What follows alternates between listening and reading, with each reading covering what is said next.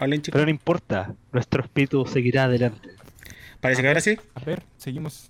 A ver. Pero ¿de qué tenemos que hablar? ¡Yeah! Ahora sí. Buena.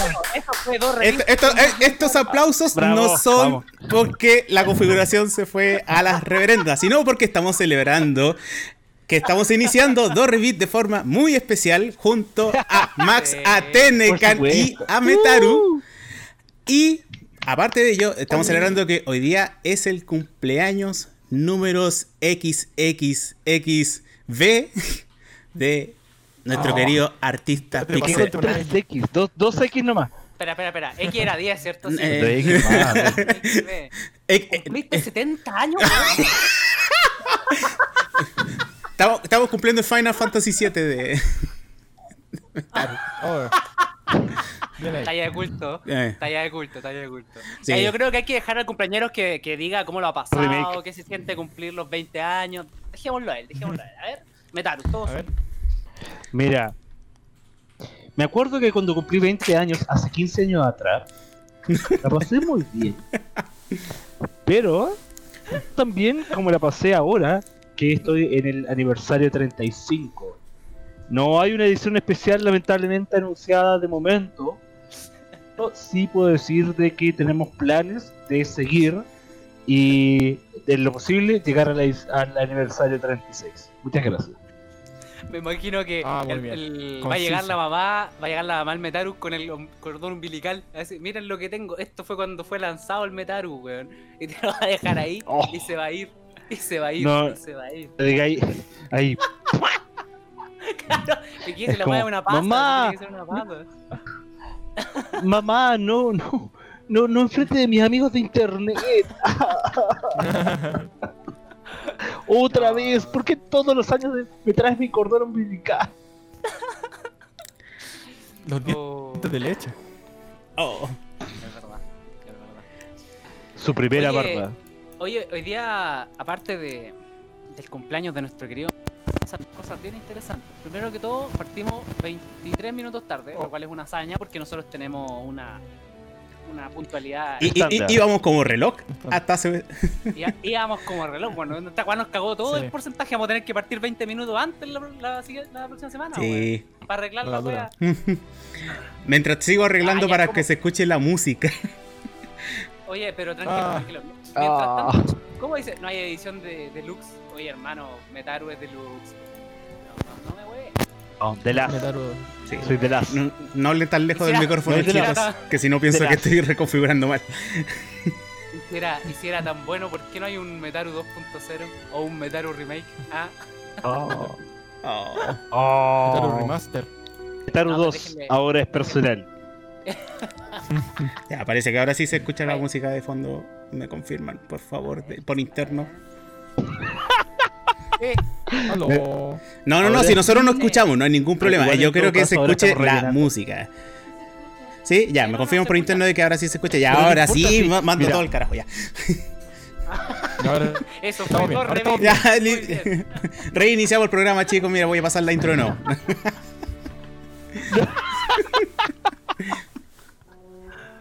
Oh, qué manera de pasarla bien. Ya, ahora sí, hagamos el saludo como correspondiente. Muy Sí. feliz cumpleaños, Metaru. eh. Espero que, a pesar de la pandemia, esté celebrando lo que nosotros no celebramos durante el año. Lo que fue post-marzo. Están ¿Qué todos invitados a mi cumpleaños. Ah, Al cumple no cumple. invitados a mi cumpleaños en Minecraft. En Minecraft, cumple perfecto. Minecraft. Se va a romper la casa. Sí. En, en Minecraft todos invitados. Sí. Servidor de 8 personas. Oye, estáis cumpliendo las no, medidas no me de- a la pata. distanciamiento social, claro. Estáis cumpliendo las medidas de distanciamiento social en el Minecraft porque le hago acá. Ocho, ocho bloques de distancia, por favor. Ocho bombas a distancia, por favor.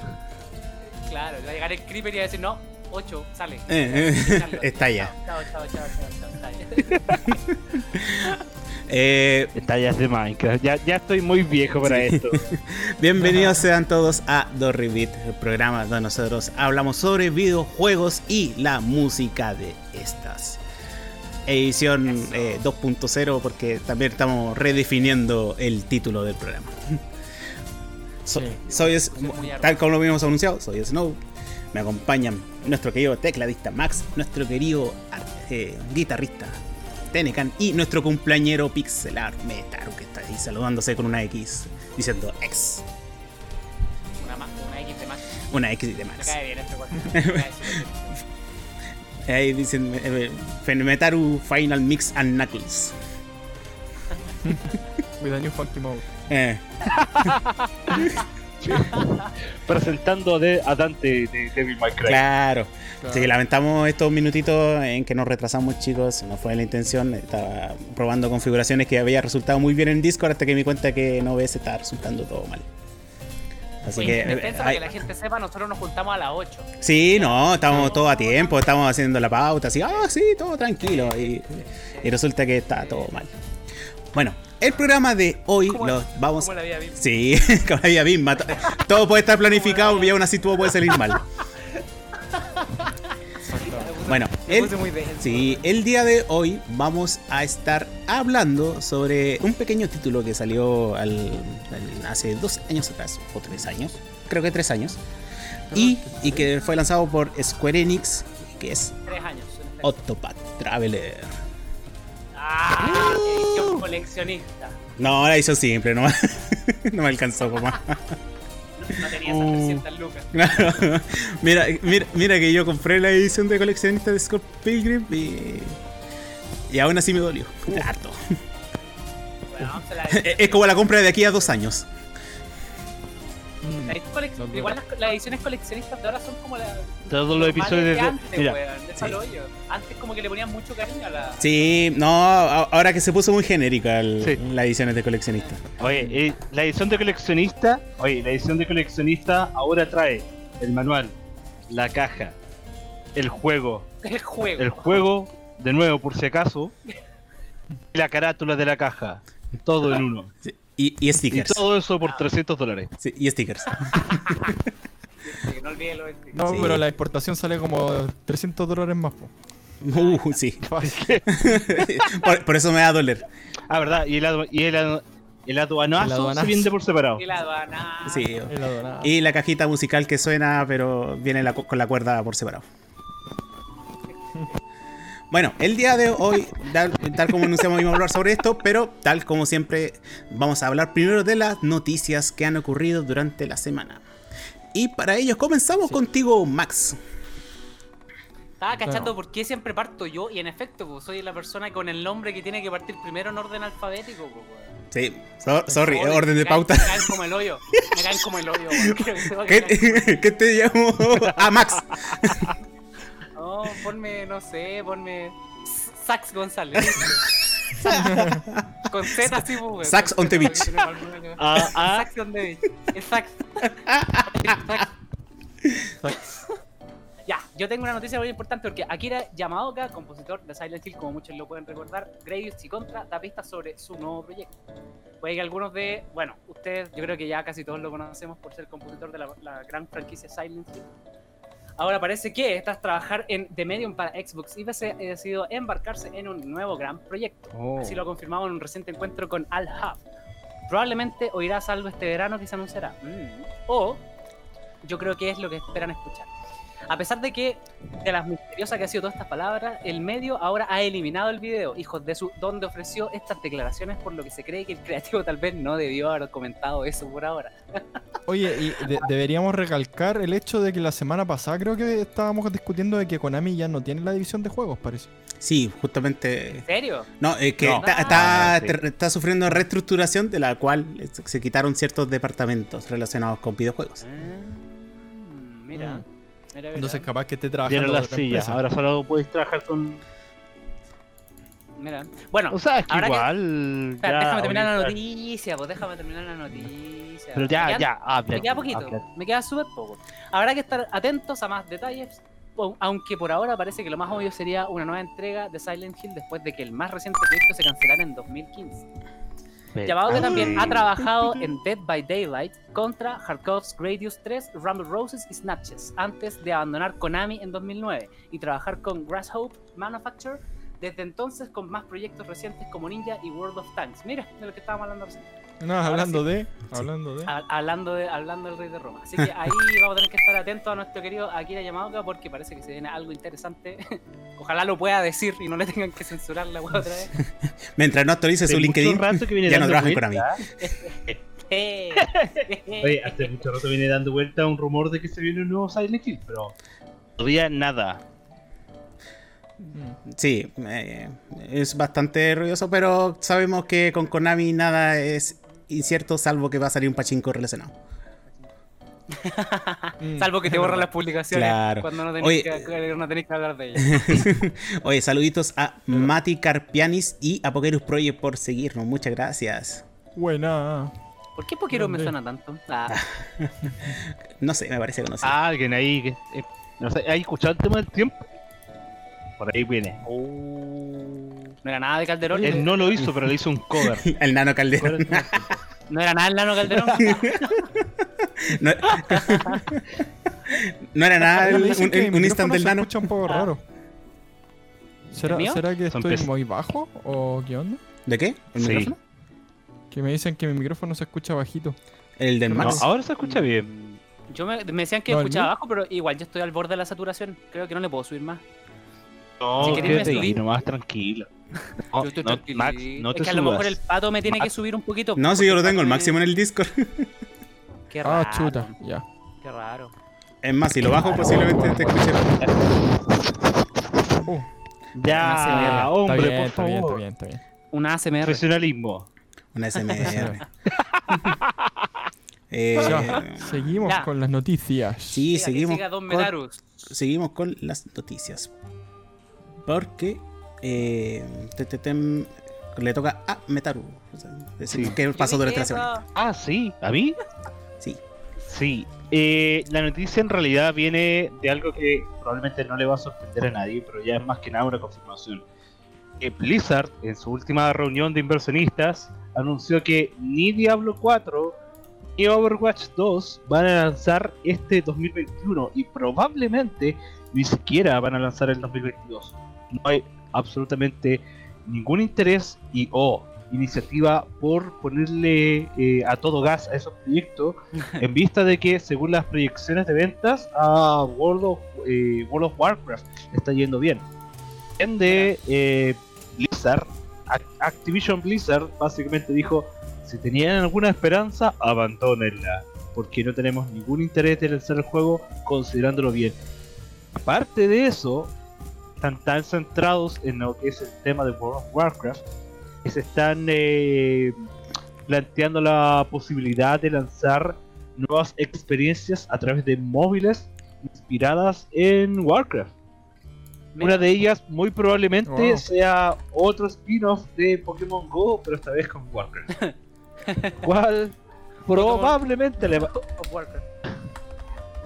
Oye, ahí, datito, extra, recor- recordemos que cuando anunciaron un Diablo para móviles, creo que fue, les tocó un backlash más Sí. o menos en vivo en la BlizzCon y después fueron varios meses de...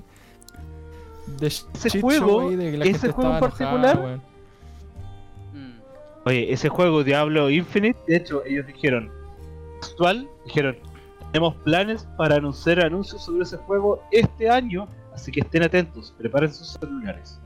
Es como, creo que alguien no entendió absolutamente entendió. nada. No, amiga Nori- no, amiga no, no. Eh, amiga, date cuenta. Amiga Noriseca. Amiga, date cuenta. Básicamente. Así que es, es un- son tiempos complicados para ser fan de Blizzard, la verdad. Sí. ¿Cuándo ha sido un buen tiempo para ser fan de Porque yo me acuerdo que eras fan de Blizzard. Como el cuando salió, 2008. ponte tú, el- sí. A- cuando a- estaban antes que saliera StarCraft 2. Una wea. Claro, de hecho, antes de que saliera StarCraft 2. O sea, ni eso. Mira, déjame ponértelo de este modo. El interés en Overwatch ha decaído considerablemente Sí, en el último año, en los últimos dos años. Sí. Ya hay muy poca gente, incluso a nivel competitivo, hay mucha, muchas denuncias de que en realidad está lo- el interés por la franquicia está completamente inflado por plata que el mismo Blizzard le inyecta. Y el hecho de que aún no haya ningún tipo de progreso, un juego que fue anunciado el 2019, Diablo 4 y eh, Overwatch, 2 fueron anunciados para el 2019.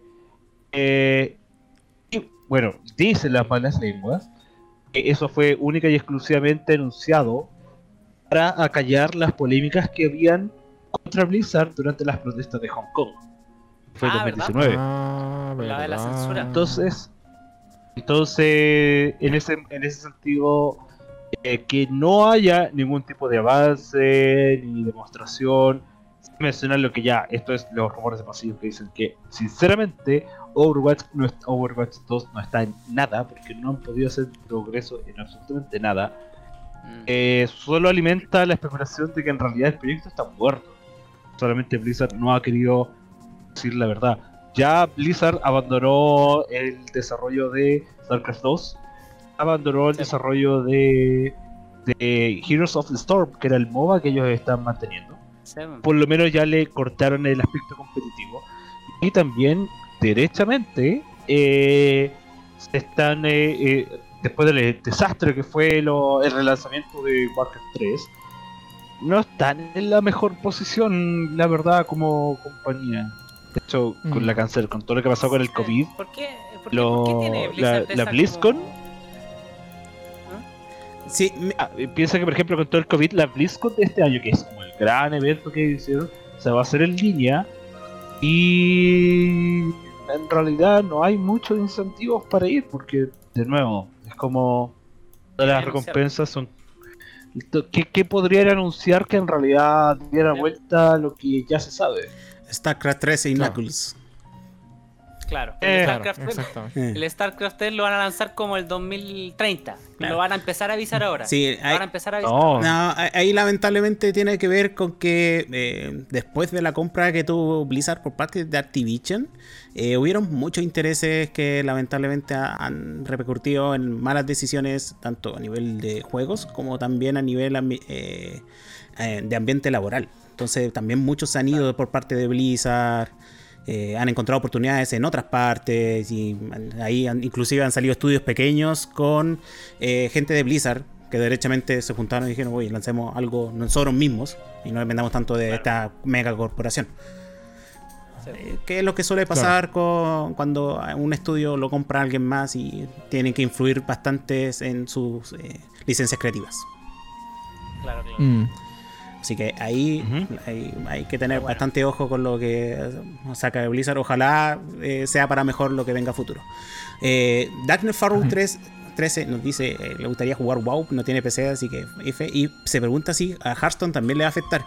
Yo creo que a Hearthstone no, no se va a ver tan afectado porque es uno de los puntos fuertes de ingreso que tiene el, Sí. eh, Blizzard. Sí, sigue estando cartas. bien fuerte igual el Hearthstone. Sí, ahí justamente le están dando bastante fuerte Ah. a los contenidos eh, digital de cartas y que obviamente el hecho de abrir sobre es, es un vicio bastante fuerte. Lo digo por experiencia. Sí, Mm.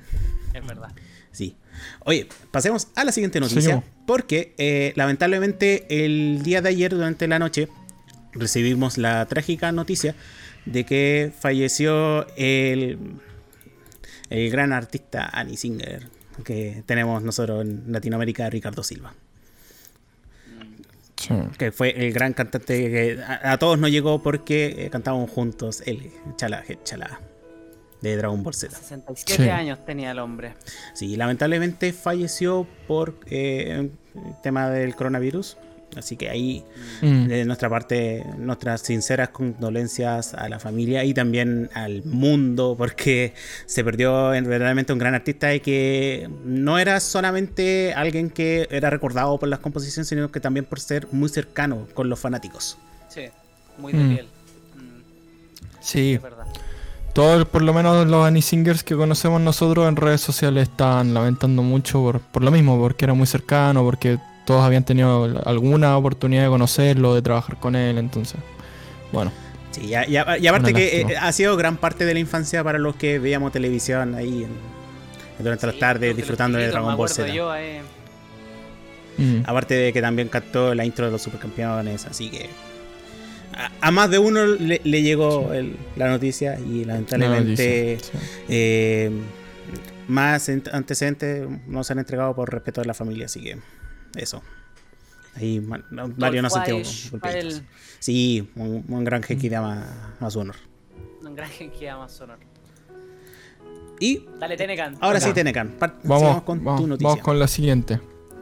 Ya, eh, mi noticia viene a raíz de un poco de lo que veníamos comentando de MacFest de estas otras semanas, que eh, a raíz de todos los problemas que había habido con eh, la organización y todo eso, y bueno, a, partir del- de, de la reestructuración de muchas cosas a raíz del COVID también y muchos eventos digitales, se anunció un evento para marzo llamado eh, BGM Together o BGM Together, que va a ser una especie como de festival de tres días con muchas, muchas cosas relacionadas con el, con el BGM. eh, con conciertos, con conversatorios, con charlas, etcétera, etcétera, etcétera. Y se ve que está muy bueno porque hay mucha gente eh, relacionada con la organización, que, eh, bueno, es gente conocida dentro, digamos, del mundo de- del BGM, así que se viene muy bueno. Así que eso, preparaos y estén atentos. ¿No es esto? Esto es en marzo, no me acuerdo exactamente qué días, déjame revisar. Pero eh, si no me equivoco, es la primera, las primeras o segunda semana de marzo. Igual cuando sea podemos empezar a avisarlo por acá también. pues. Le damos un recordatorio Sí, a la bo, gente. le damos, a- Eh. le damos un recordatorio. Sí, y dice de 12 al 14 de marzo de 2021. Ah, bueno. Sí. Así que ahí, eh, cuando estén cerquita la fecha, lo vamos a recordar una vez más. Y eh, obviamente ahí, Sí. eh, como vas a estar participando, te deseamos el mejor de los éxitos. con el Sí, sí, justo me anunciaron a mí hace poco. Creo que ayer, creo. Sí, ahí en redes te vimos. Que, por acá. Ah. Sí, ya, ya, Muchas ya, ya. tenemos, tenemos un amigo famoso. Vamos a ver si es que se anuncia algún otro otro, o- otro colega latinoamericano. Ojalá que sí, pues. De más que sí. Si no, deja la vara alta nomás, guacho. Nos va a conseguir entradas a todos. Claro. No, Si no me a la puerta gratis. vamos No, sí, no, yo lo conozco. Yo, no, sí. Sí, sí, sí. Yo, él, yo, ¡Eh! ven acá, Felipe, acá! Felipe, Felipe, Eh, Felipe, eh, oye, ¿te yo. acordáis de mí? Bueno, seguimos entonces con eh, las recomendaciones de esta semana de cada uno. Para la gente que no sepa, nosotros semanita a semanita estamos entregando recomendaciones que vaya a ser canales de YouTube, eh, series, películas, libros, lo que se nos ocurra. Así- Son la sección de Recommendations with Love. Will Love. Sí. Esa guay se la robé. ¿Vamos esa guay inverso? La robé de otro Sí. podcast, deberíamos cambiarle el nombre. Por eso lo dejamos en inglés. no, no- no- no copyright intended. No copyright Nintendo. Spotify nos va a mandar el. Comencemos contigo, Tenecan.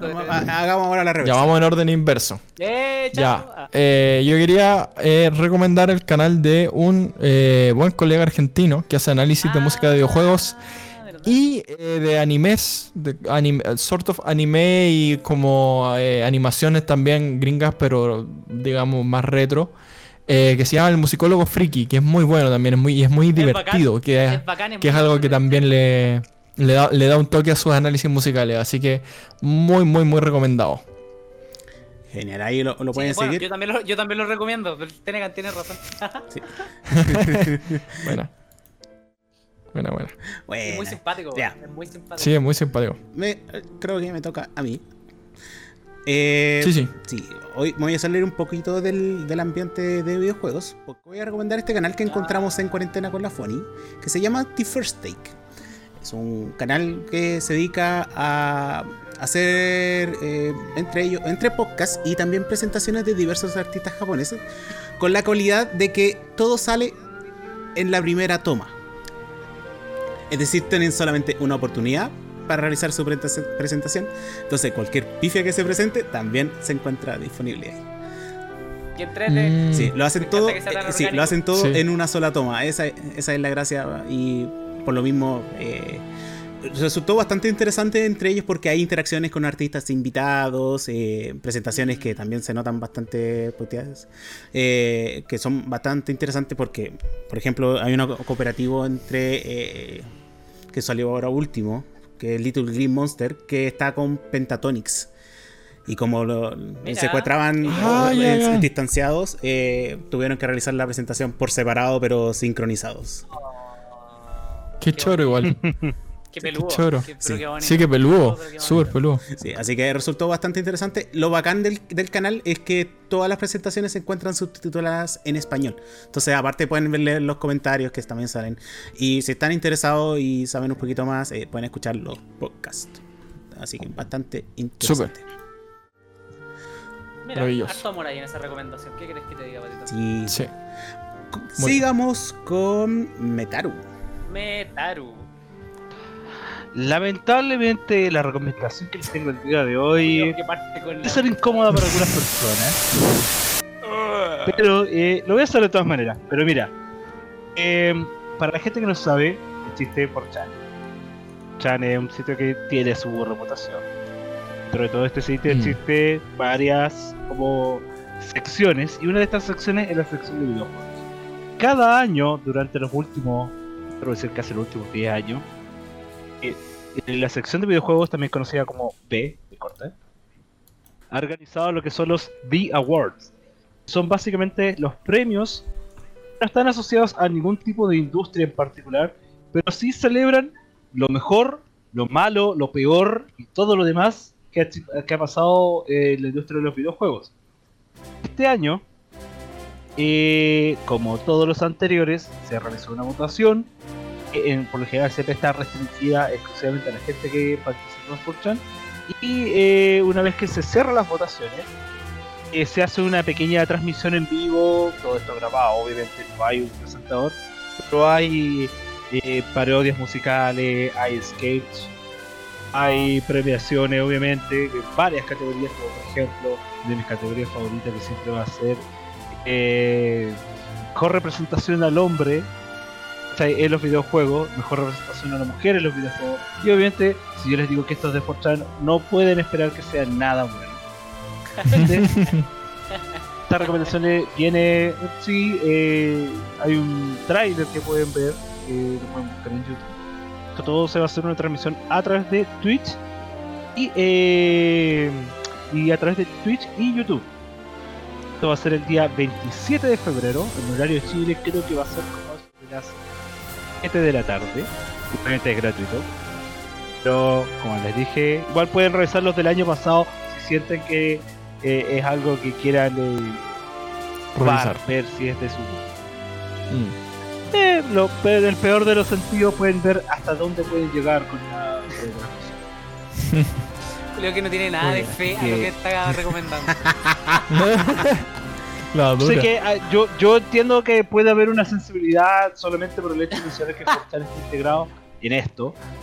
Pero Como- igual, yo, yo, mira, yo voy a decirlo al tiro, yo de, de partida no soy una persona que consume ni participa en Fortran. No estoy afiliado en esto de ningún tipo, pero sí me gusta ver cómo esta premiación es un reflejo eh, los usuarios versus lo que es la oficial de los VGA oficiales se realizaron hace en diciembre. Como Mm.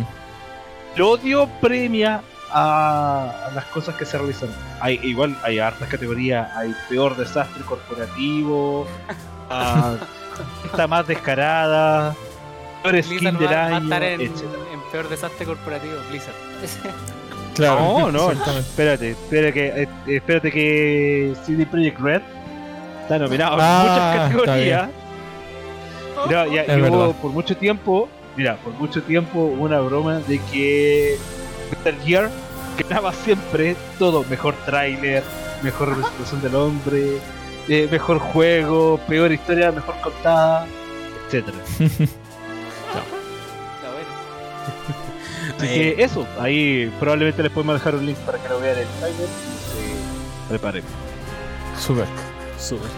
Y ahora sí, Seguimos la- sí. Ah, como recomendado, pero con un poco de cautela. Como- Sí. yo, como yo vengo recomendado. Eh, recomendación con precaución. Con, con amor violento. Eso es con amor violento. Spank. Spam, claro. Mm, claro. Sí, ahí la Fanny va a estar compartiendo por interno los enlaces de las recomendaciones enlaces, que hemos dado. Así que ahí van a estar atentos, chicos. Co- Y terminamos contigo, Max. ¿Cuál va a ser la recomendación de esta semana? Yo les quería recomendar, ya que tuvimos ahí una discusión muy plena de que estábamos recomendando puros canales de YouTube, y lo cual lo, lo considero muy cierto, yo les vengo a. Para las personas que, que estén un poquito, no sé, pues, un poco melancólicas, un poco tristes por todo esto de la cuarentena, yo les puedo decir eh, que una buena escapatoria es ver la película nueva de Pixar Soul. Considero que es una pieza que, bueno, primero que todo, no es una pieza para cabros chicos, así que si tienen hijos, no la vean con los hijos, porque en verdad no, no la van a disfrutar en el punto que la va a disfrutar una persona jo- joven adulta.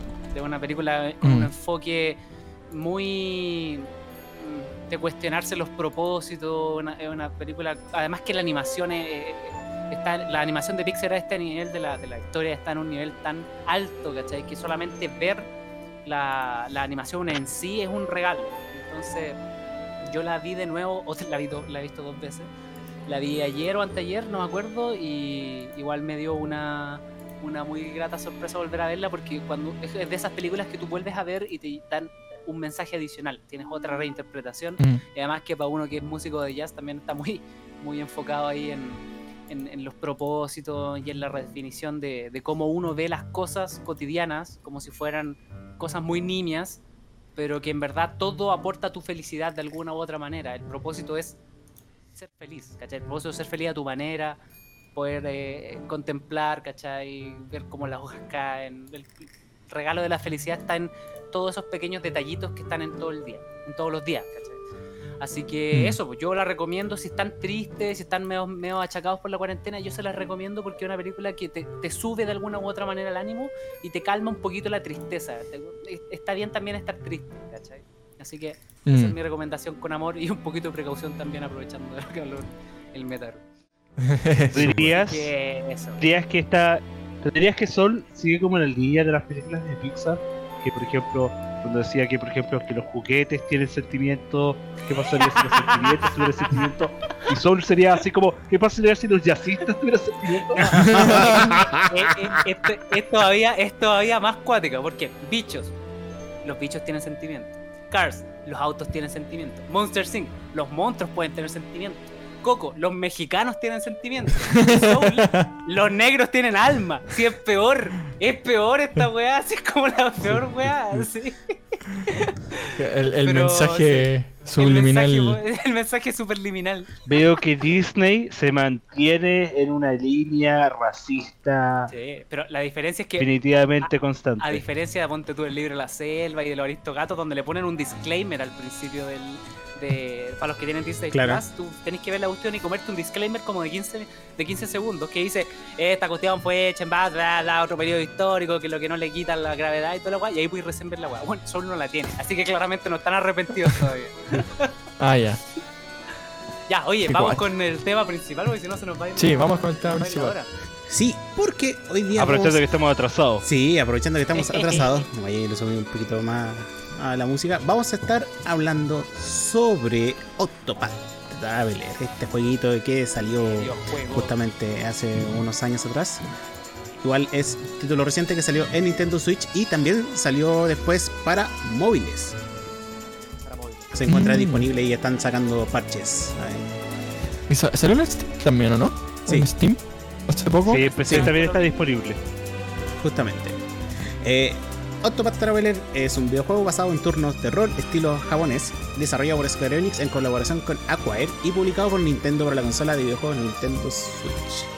La particularidad es que es, este jueguito ofrece gráficos estéticos en relaciones que son gráficos 2D mezclados con gráficas HD. Sí, Sí. Como son las texturas del agua, como son las sombras, son va- varios detalles que te hacen como volver al pasado, pero qué es lo que podría haber sido si es que tuviéramos A mí me recuerda, estéticamente, me recuerda mucho al Ragnarok Online. Sí, Encuentro que es como que tiene esa, esa, esa magia como de, de los personajes en pixel art versus los fondos en 3D. Hay una mezcla bien interesante. Sí, justamente tiene la particularidad este título de que rescata varios elementos de lo que hizo grandes los títulos JRPG de la época del, de Super Nintendo, pero con mecánicas actuales, mecánicas que se han visto en juegos que hasta el momento eran recientes y que obviamente le dan un, frescor al, al género. Sí. Ahí justamente este título tiene la particularidad de que cuenta ocho historias de los personajes que se encuentran, por eso son Octopath, ocho rutas. Y estas historias, eh, no puedo decir que se van entrecruzando, pero sí se van relacionando, por lo menos.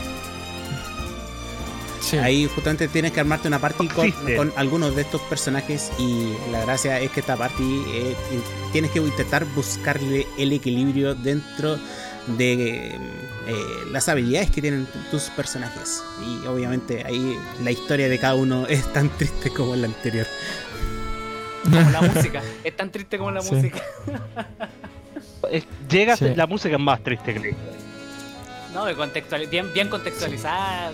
Se, ah, se apañan harto, se apañan súper bien, encuentro yo, weón. Sí. Hacen un buen Pero antes, antes de hablar de la música, del juego y de, de todo el asunto, ¿ustedes jugaron Octopath Traveler? ¿Pudieron jugar Octopath Traveler? Yo sí. Yo no me lo, yo no me lo voy a comprar. Por, por la misma razón que me compré el Xenoblade Chronicles, por la música. Mm. Ya. Ya. Personalmente, Octopath Traveler, yo, al- yo también me impresionó cuando lo anunciaron y todo asunto. Yo lo jugué, estoy con el que es lo que está catalogado por mucha gente como el peor personaje y la peor historia. Pero eso al mismo tiempo triste me dio a entender. No, pero es que eso me dio a entender de que igual las otras historias eran mejores. El juego en sí sufre mucho de que, lo, lo hablamos en un principio, muchas de las historias son genéricas. Son, no, Mm. no destacan una más que la otra, más en el sentido de que son ocho, salvo algunas que sí tienen cortes más dramáticos, más intensos que otras.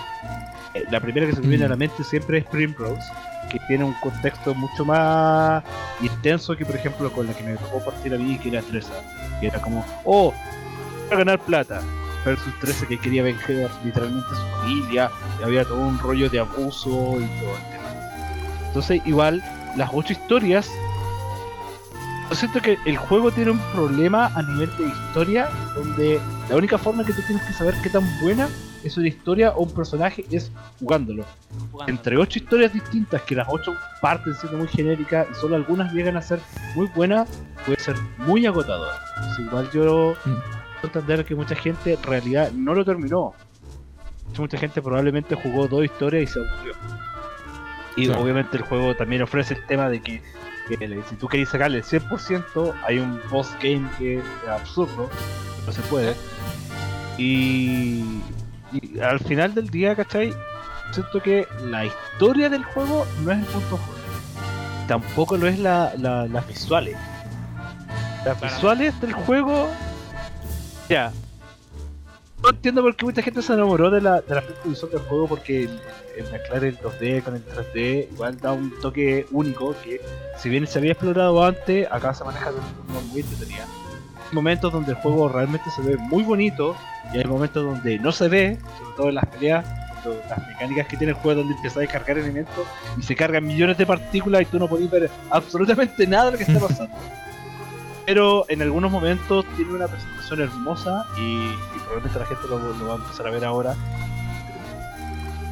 Pero la música, la música, y es de lo que nos vamos a entrar hoy en día, música definitivamente es el punto más fuerte del juego y es donde se ve el pedigrí de todo lo que es Square Enix. Que la música es una oda a la melancolía. Que Mm. incluso con las historias que no son tan. historias que de repente no son tan tristes. Pero el, el hecho de que de repente hay temas que directamente son como para sentarte, hablar con un amigo, contar hace, como hace 20 años atrás estabas en un evento anime y pasaban cosas raras. Pero te acuerdas porque pasó hace tanto tiempo y tú creciste como persona, pero te gustaría volver esos tiempos. Y definitivamente la música es lo que lo que une todo, toda la experiencia y hace que al final del día el juego sea realmente muy potente y sea que sea lo que realmente eh, deja un Es como lo que trasciende más del juego, en el fondo. Absolutamente. Y bueno, y no solamente por, por calidad, sino también porque por cantidad. cada escenario, cada área, cada personaje, hay por lo menos 4 o 5 más de combate, cuál de todos más, más mejor que el anterior. Sí. Y definitivamente la música es lo que yo me atrevo a decir que la música es lo que te mantiene jugando. Definitivamente incluso con tantos personajes que hay dentro del juego, es posible que te vayas a tener uno un favorito. Si como el resto de las personas que tienen buen gusto, ese personaje fue Primrose, probablemente eh, vas a tener acceso a lo que es probablemente uno de los mejores.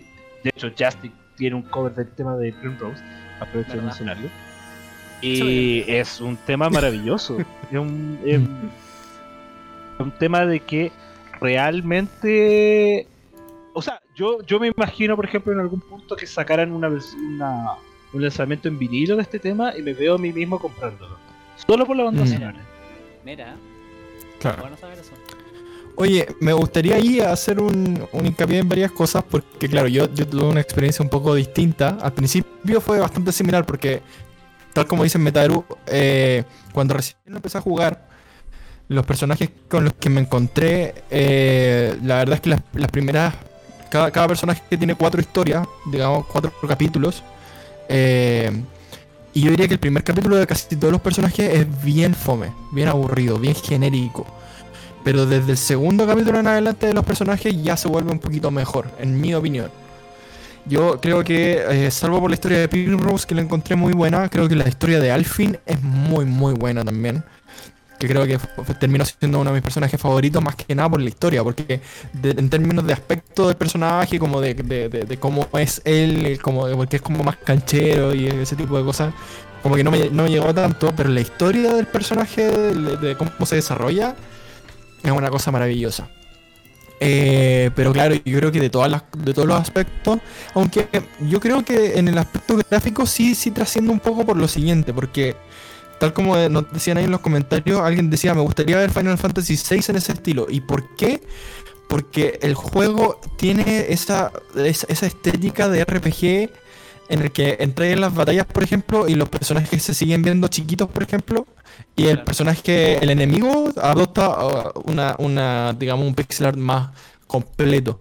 De hecho, ten- ten- el amigo que me prestó el juego, el amigo que me prestó el juego se quejaba mucho de, hecho, de eso y decía, ¿por qué no hicieron los personajes principales también en las batallas más detallados, por ejemplo?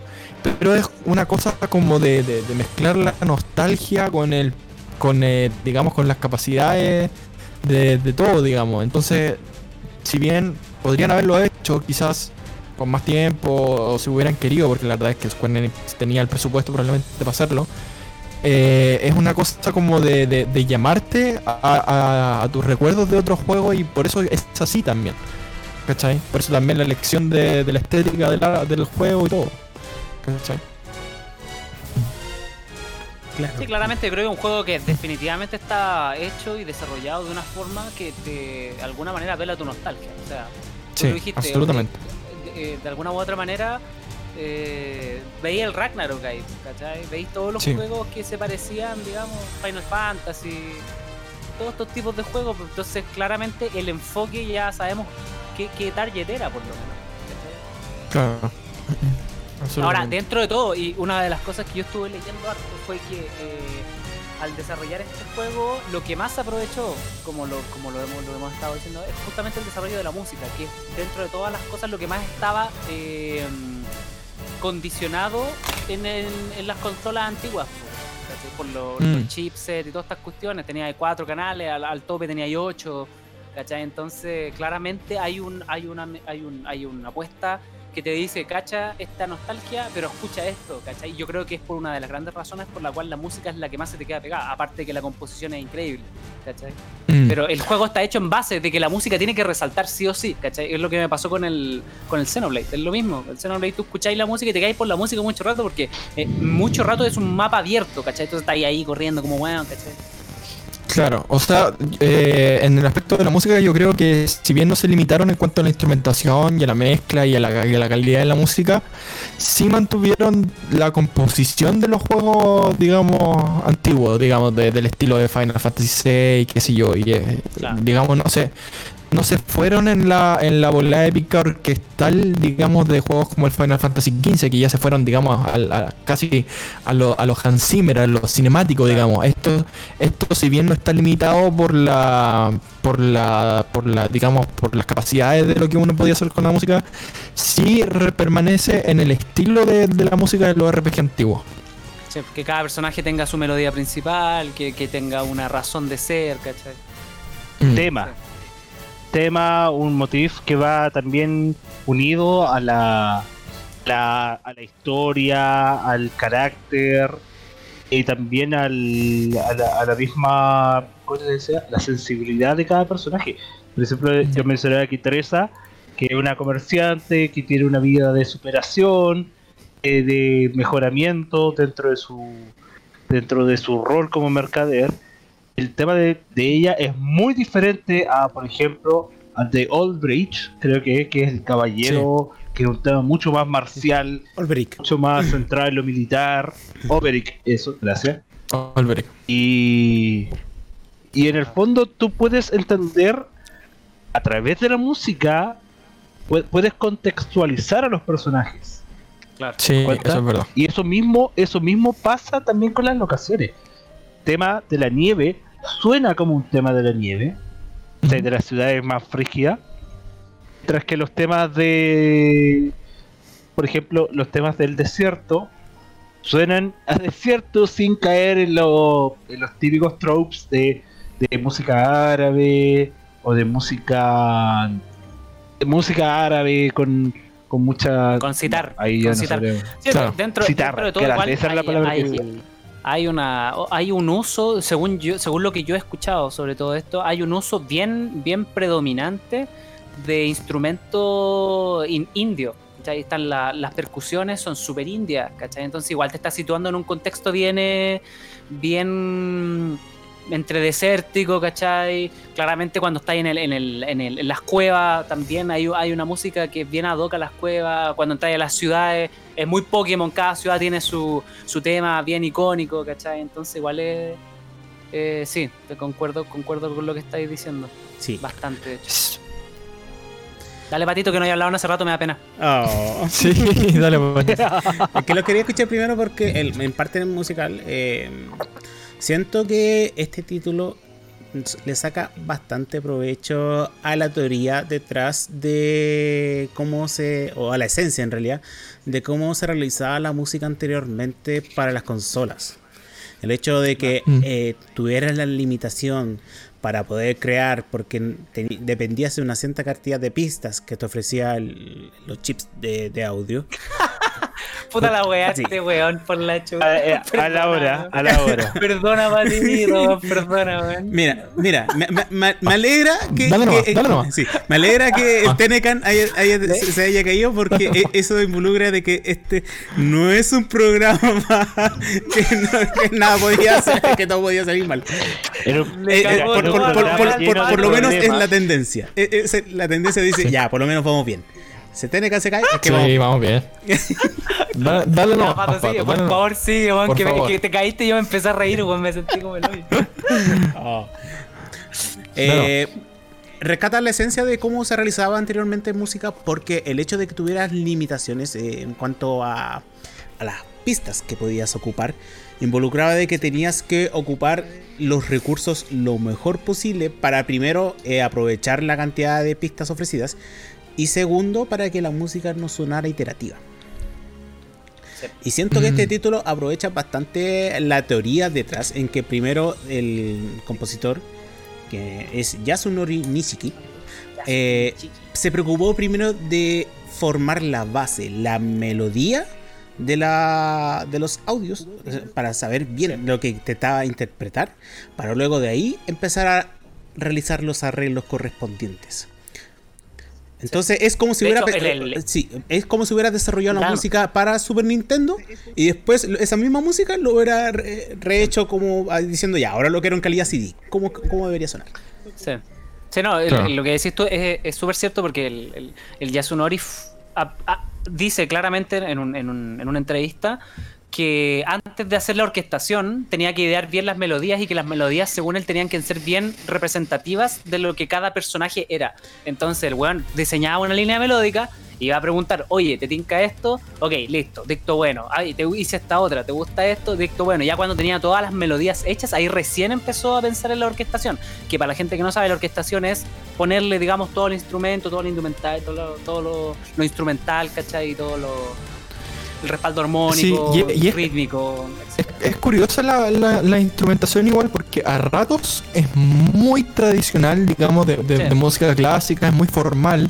Orquesta. De hecho, si, si, nos, si nos fijamos en los temas de los personajes, por ejemplo, Olberic es un caballero, su tema tiene que corno eh, francés, por ejemplo, que es, un- Pero es como... porque, sí, porque representa Sí, claro, la, la noble, o sea, lo, ser noble, ¿cachai? Eh, Tiene, tiene una, directa relación como porque el, el bandido es un oboe, ¿cachai? Porque la, la chica merciante es una flauta, ¿cachai? Claro, tiene- Exactamente. tiene- tiene- Es como tiene bien un Pedrito y el instrumento, Lobo, claro, y ¿cachai? tiene un instrumento característico que justamente hace una simbolización de la, de la- del trasfondo que tiene el personaje y lo- el motivo Sí, por el claro, cual está realizando la- aventura. A lo, que, a lo que iba un poco era que esa elección es muy tradicional, o sea, hace, hace, hace siglos que digamos que se elige el cuerno francés, digamos, para, para temas más épicos, para temas más caballerosos, para temas más nobles. Sí. Claro, entonces, y lo mismo con la flauta, hace rato que se usa con todo el tema de la libertad, por ejemplo, con todo el tema de, de Teresa, que es una mercante que está buscando su independencia.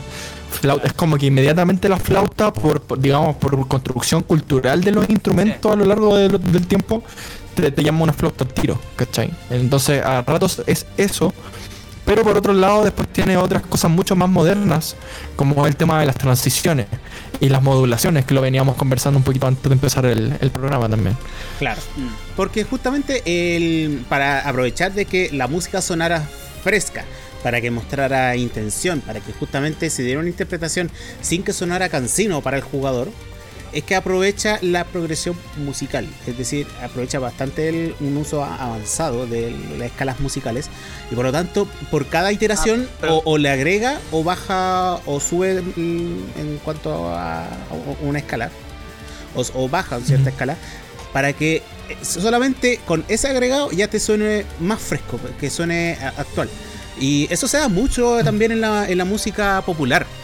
De que el- o elevan el tono, justamente en la parte final, para que no sonara tan, tan casino cuando están ya con la parte una- un repetitiva. refresco. Claro. Claro. Sí. Y te queda más, más íntegro. Ahí justamente. Claro, como que. Mm. Sí, lo que, lo que veníamos conversando es que el compadre usa como 15 tipos distintos de modulaciones en el juego. Es impresionante. Se, las usa todas. Yo creo que pr- prácticamente las usa todas. O sea, no, no- no sé si toda en específico, porque carece justamente de las progresiones tradicionales armónicas, ¿cachai? Bien, bien, bien poperas, por así decir, que son bien más, más usuales, ¿cachai? Que te se parecen hasta en la sopa. No las tiene. Este one tiene progresiones bien Mm. únicas que se dan, yo creo, por lo que estaba vi- viendo en el, en el video que nos compartió el, el patito, que son progresiones hechas en base a 100% una melodía, ¿cachai?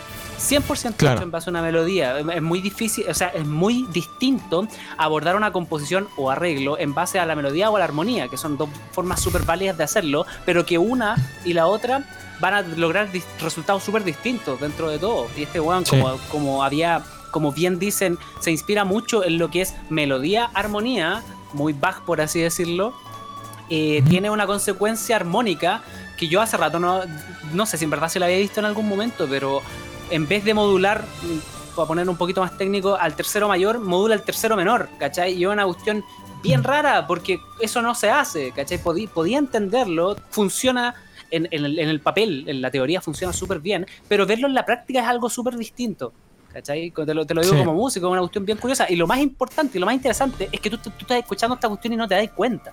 ¿Cachai? Es como, Mm. wow, ¿cómo hizo esto? ¿Cachai? ¿Y por qué yo no entendí qué es lo que hizo? Porque claramente cuando uno hace una modulación, ¿cachai?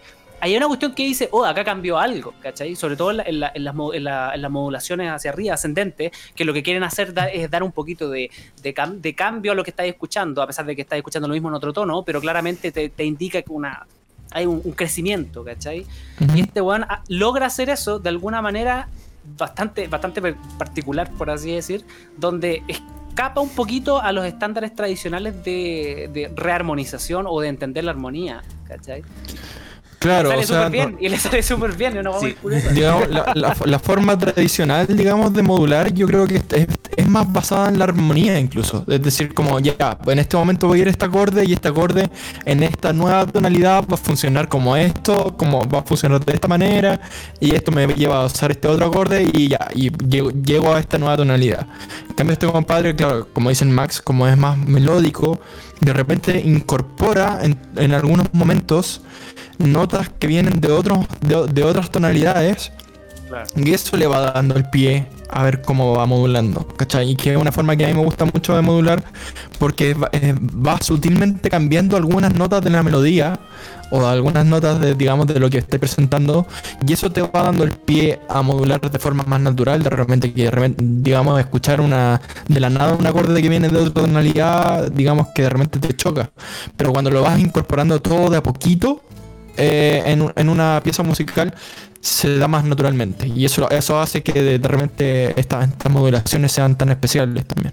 Sí. Sí, O- otra, otra técnica que utilizaba para ir cerrando un poquito lo, lo que, lo que implica así como la armonía propiamente tal, porque igual es como chino para mucha gente y yo lo entiendo, Mm. como que estuviéramos hablando de, de, de- de cálculo avanzado, pues, ¿cachai? Hay que dar muchas cosas. No, yo los dejo hablar Sí. nomás. Tú tenés que estar ahí, tenés que estar así. yo, yo voy a decir que sí nomás. Sí. Oye, eso, eso que el gato que-. No, pero pa- hay, hay, Sí. hay, hay ciertas maneras en las cuales uno puede desenvolverse a nivel arreglístico, compositivo, que es mezclar tonalidades por acordes en común. Eso, eso es súper, súper usual al momento de, de querer modular, de querer irte a, otro- a otra tonalidad, porque el acorde en Claro. común hace que en algún momento, por un rato de tiempo, por un pequeño fragmento de tiempo, estés en dos tonalidades al mismo tiempo. ¿Cachai? Exacto. Entonces, como ese, lo que se, se conoce como. No sé si el acorde pivote era ese, el acorde pivote era el Sí, que te mandaba acorde todo, pivote. ¿Cierto? Acorde pivote. Eh, te, mm, como te decía, te sitúan dos tonalidades al mismo tiempo y por ende te hace más fácil llevar la tonalidad a otro lado. ¿cachai? Eso es Claro. súper importante para el momento de querer hacer lo- lo- las modulaciones extrañas, ¿cachai? Que de repente uno dice, ¿cómo mierda llego acá? Es decir, como, ah, pero tengo esta acorde en común. Mm, Sí. ¿cachai? Eso, era para cerrar un poquito el tema como Sí, más. Interesante. Sí, mira, Sí. Para, para la gente que. Sí, eh, sí, muy Para la gente que le gusta bastante la, la teoría, eh, hay un videito del canal de 8-Bit Music Theory que habla justamente Sí, de e- e- esta parte y lo explica bastante eh, aterrizado. Aún así, igual requiere un poquito de estudios musicales para por lo menos tratar de entender porque habla muy avanzado, pero aún así te lo aterriza lo suficiente para decir, ah, y por lo menos te, te pone el ejemplo en partitura y a la vez lo estás escuchando. Entonces, ahí es donde Mm. se nota de que, ah, esta parte sí, ah, ah, él por lo mismo. Como que hace de que te, te sientas más listo. Claro. Sí, pero eh, Sí. el- Musicalmente el, hablando. El, que yo vi, el que yo vi era súper amigable porque te lo explicaba de alguna manera muy matemática. Entonces, como tú puedes decir, ah, por eso esto funcionó acá, ¿cachai? Sin necesidad de que sepáis Ah. leer partitura y toda la cuestión. A pesar de que está Es muy enfocado, didáctico. Sí, es muy está didáctico. enfocado, obviamente. Está enfocado en que personas que tienen que saber música para entenderlo. El buen es súper amigable para explicártelo a pesar de que puedas no saber música. Sí. ¿cachai? Es que por eso, a pesar de que. Va a llegar un momento en por, que por- por lo menos la "Ya, parte, te- la parte explicativa te lo explica bastante bien. Después hay una Sí. parte de que te pone la teoría, así como, eh, oye, eh, esto es lo, lo que pasa. Y por lo menos en los textos que te colocan de ayuda son como, ah, aquí debería sonar así, pero en realidad no, suena. ok. Sí. Así que recomiendo Claro. bastante para poder entender un poquito más esta parte del, del- del- del concepto detrás del- de la música. Yo iba a... Yo iba a mencionar un par de datos bastante curiosos sobre Yasunori. Eh, obviamente, este trabajo que fue Octopath Traveler fue su primer proyecto muy grande. Mm. Eso hizo que su carrera igual fuera bastante notada dentro de la industria. Él eventualmente iría a trabajar en animes, trabajó también en Kingdom Hearts 3 Mm. Ujú. y después trabajó en Final Fantasy VII Remake. 7 remake. Sí. Todo ¿Este fue el que hizo el arreglo del One Winged Angel o estoy, estoy como medio weado? Creo Ahí que me hizo, varios arreglos, creo. Sí. Es que Creo hizo, que- hizo, bueno, hay mucha gente que trabajó en arrange, en arrangement de sabría cuál específicamente, pero dato muy interesante para que la gente entienda cómo funciona un poco la industria. Una de las primeras pegas que él tuvo fue en Konami, el Pro Evolution Soccer. Sí. Él Sí. básicamente compuso los himnos de países. El del 2011. Es como y fue, y esos himnos que hasta el día de hoy todavía se ocupan en la. Bueno, ustedes todos saben cómo, cómo funcionan los juegos de fútbol, que igual no hay mucho innovar. Mucha variedad. Sí. Pero, pero impresionante igual pensar de que pusiste tu pega, ¿cachai? Haciéndole el himno a Chile y terminaste trabajando en Octopath Traveler. Sí. No, y sabes que últimamente se ha, se ha incorporado harto en la industria, sobre todo, bueno, en empresas como Capcom y en Square, de que hacen equipos grandes de músicos. ¿Cachai? Ponte tú, yo sé, yo sé que este compadre, por ejemplo, igual que varios compositores de, de Capcom también que se prestan entre sí, ah, hicieron bandas la- arreglos para el Final Fantasy, el, el- uno, uno que se llama algo Memories, que es para celular, ¿cachai? Ah, que tiene, ya. tiene muchos arreglos, ¿cachai? De temas de la franquicia, pero hechos por eh, Yasunori Nishiki, por, qué yo, por Mitsuda, por eh, Yugo Miyama, que es de Monster Hunter, ¿cachai? Sí. Etcétera, etcétera, etcétera. hay- aún está que es como el Record Keeper, parece que era que se llamaba. el Record Keeper, Sí. el Record Keeper. Record No, Keeper. el Record Keeper se Sí, llama. el Record Keeper. Porque el otro era el, el Exvius, que también se encuentra Sí. disponible para En verdad, también. Sí. Y después el World Divisions, que es muy similar al Final Fantasy Tactics. ¿Por qué lo sé? Porque lo he jugado todos ellos. sí. Por supuesto. el Record Keeper es bueno. Pregúntale al sobre Final. Fantasy. ¿Cuál es el que sale de Arena Grande? el Exvius. El Brave Exvius. Sí, el Brave Sí, Exvius. el Brave Exvius. Pero Ah, sí. Nunca, eh, nunca eh. olvidar que Arena Grande le sacó la chucha A Sephiroth. Sí. canónicamente. Eh. Eh, eso- Pero igual, sí. también él, él, él men- se menciona acá también que él eh, trabajó como programador de sintetizadores en cosas como Gravity Rush 2, muy buen juego, Mm. y, y One Piece. Ah, Él trabajó, él trabajó en One Piece, ¿cachai?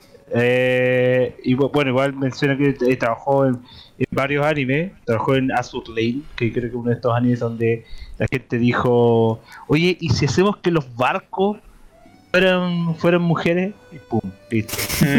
Sí. Pero Es pega, ah, pega. ahí pueden preguntar después de que termine el show. Eh, Pega, pega, pega, pues weón. Pega, pega. Pero igual eh, decirse que el tipo es un tipo no, que no salió de la nada. Definitivamente no. Trabajaba en Bitmania. Sí, Para, los para los niños que no cachan, Bitmania era de la línea de todos los juegos de, de ritmo que tenía Konami en su momento, junto con la DR. Mm. Bitmania en sí era el, el- la suite donde tú podías ir, eh, si, corrígeme Pato si me equivoco, la suite donde tú hacías el set de DJ. Sí, justamente el Beatmania, la gracia, la, la particularidad es que tienes botones y tiene un tornamesa. Entonces simula de que eres un DJ y puedes estar ahí dándole las teclas para justamente que No, no simulas, eres. Eres un DJ. Simulas, no, sí, Oye, simulas. Es la experiencia. Mira, si la DDR sim- ahí. simula ser un bailarín, pero no, no te. Oye. de ahí a la pista de baile es No, otra cosa. Yo bailaba DDR y bailaba, que después yo no quisiera ocupar esos pasos. en- Eso es otra cosa. Me los guardaba. Porque yo, yo bailé eh, Otra eh, cosa. y su dancer, bailé eh, Pump It Up, ba- bailé DDR y la pista de baile soy un ñurdo. Y lo digo derechamente. Oh, Pero es que tenés que, tenés que imaginarte ey, ey, la, Pero la- juego- la pero flecha juego- en el juego- juego en piso. Tenés, Sí. que, tenés que imaginarte la flecha en el piso. Espérate, El si tú gusanito. jugáis- Si, si tú jugáis, Claro. si tú jugáis DDR, si tú jugáis DDR en el teclado, puedes entender que esas habilidades no se transfieren a la. No, ese, es el step. Pero, Con el joystick. ahí. Oye, pues cabe destacar, cabe destacar que el, el, el Nichiki Yasunori eh, tiene tu edad, weón. Es mayor. Tiene tre- ah, de un año mayor, pero tiene 35, todavía tiene Un año mayor. 35, weón. Y por eso, por eso es que lo estamos celebrando el día de hoy, los dos compañeros de, de Oros como Chino. No, a lo que voy con esto es que es un compositor relativamente joven, ¿cachai? No, no estamos Sí. hablando de, de Nobuo, no estamos hablando de David Wise, no estamos hablando de, de, de todos los compositores que hemos visto que generalmente son personas que se metieron en la industria bien jóvenes hace rato, Sí. No, rato. hay una nueva ola bien potente de compositores japo, japo, así como este, como los del, como los que decía yo, los del Monster Hunter también, Claro. que están pegando mucho. Sí, es que justamente mucho, participaban en como estos no, proyectos y- pequeños que nadie, nadie mano- pescaba, pero que musicalmente eh, se- resultaban ser una maravilla, o por lo menos se destacaban. Entonces, como que de ahí empezaron Sí. a surgir el renombre. Se dio mucho con la comunidad de Mm. internet, eso. Dale, beta. Mm. Sí. Oh, y también va de la mano de lo que estábamos hablando, eh, que hemos mencionado varias veces durante lo que ha sido el podcast, de que esto se da, la carrera de este compadre se da parte en Konami, ¿cachai? Haciendo cosas súper chicas, y en un momento dice, chao, nos vimos, y se va a perseguir su carrera de freelancer. Mm. Y es gracias a eso que logra trabajar en cosas que eventualmente desembocan en Octopath Traveler. Porque si él hubiera seguido trabajando en Konami, hubiera tenido que seguir haciendo himnos de países. ¿Te das cuenta? Sí. ¿Sí? Eh, va, va de la mano de toda esta mentalidad que ha ido cambiando a lo largo de las últimas décadas en Japón en temas de desarrollo. De que la gente deja de ser assets, deja de ser talentos dentro de las compañías y tienen esa libertad para poder perseguir sus propios intereses. Cual es un cambio de paradigma gigantesco, a- como por ejemplo cuando, como mencionaban ahí, ¿cachai? Es lo que pasó con eh, Uematsu, con Koji Kondo, ¿cachai? Que son próceres dentro de la compañía, pero es imposible para ellos salirse de ese ambiente, ¿cachai? Y viven atados para siempre a esa identidad. Onda, por ejemplo, imagínate que Koji Kondo saliéndose de Japón se sacude el mundo, pum. ¿cachai? Mm. Pero Totalmente. hoy en- pero no pasa no pasa lo mismo con por ejemplo con Yusho Koshiro, ¿cachai? Que hoy en día él, él trabajó para Sega, él siempre se las vio como una persona que trabaja externa y no como parte de la identidad de la, de la compañía. Mm. Sí. Oye, eh, volviendo un poco al tema de la música, quería recalcar otro factor importante que realmente no, no, todavía no mencionamos, que es el tema de la implementación de la música, que también es muy importante. No sé si. No sé si lo, lo habían visto, pero no sé. si- El, el- el tema que es muy interesante con el Octopath Traveler es que cuando tú entras a una pelea o estás a punto de hacer la pelea como final del capítulo, por decirlo de alguna forma, suena el tema del personaje eh, en loop hasta que empieza la pelea. Se activa otro, otro, otro segmento musical cuando entras a la pelea que te transiciona a un tema de pelea en específico. Claro. Y eh, no son tantos los temas de pelea, porque normalmente en los RPG son varios, son sobre 10. Pero en este caso hay Fantasy 4 o VII. 5. Claro, en este caso hay 4 o 5, ¿cachai? Eh, pero lo interesante es que todos los temas de los personajes tienen su transición hacia cada uno de estos temas. Es decir, son, son, son- es una ramificación bien importante y es bien difícil de implementar también. Claro, justamente eh, hay tres eh, eh, sonidos de batalla, que se llama ba- batalla 1, batalla 2, batalla 3, y tienes dos de jefes, que son el batalla decisiva 1 y batalla decisiva 2. En mi caso, el batalla decisiva 2, siento que es el- uno de los mejorcitos. Eh, Y que justamente logra sacar el máximo provecho a, a lo que tú hablas, que justamente tiene el- la parte inicial de que cada uno de los eh, personajes tiene su motivo de batalla. Por ejemplo, tenemos a Ophelia, que es po- por, la luz. eh, después Cyrus, que es por la verdad. Eh, Olbrick, que es por la redención. eh, Teresa, que es por el tesoro. y después está por, por venganza. Por libertad. Por eh, utilizar. Entre muchos otros que se encuentran en, en la playlist del OCT. Y claro, cada uno de estos suenan distintos para cada uno y después realiza esta melodía transitoria eh, que aprovecha bastante el hecho de que es una melodía pequeña y, y que resulta aprovechar un, un timing en particular porque justamente entre la transición en- entre que tú estás leyendo los diálogos y que suena la melodía del, del motivo y, y se inicia la batalla, lo, lo más, eh, se podría decir como eh, incontrolable para el desarrollador se encuentra en cuando vas a presionar el botón para iniciar la batalla. Entonces no Claro. puedes cortar la melodía así como así porque te va a sonar raro. Y entonces él aprovecha el timing en, en un compás de segundo para ir siendo, eh, aunque relativamente corto, eh, saber de que a pesar de que puedes presionar el botón en cualquier momento, te va a sonar la melodía bien en, en la transición para luego agarrarte y tirarte al tema de batalla. Claro.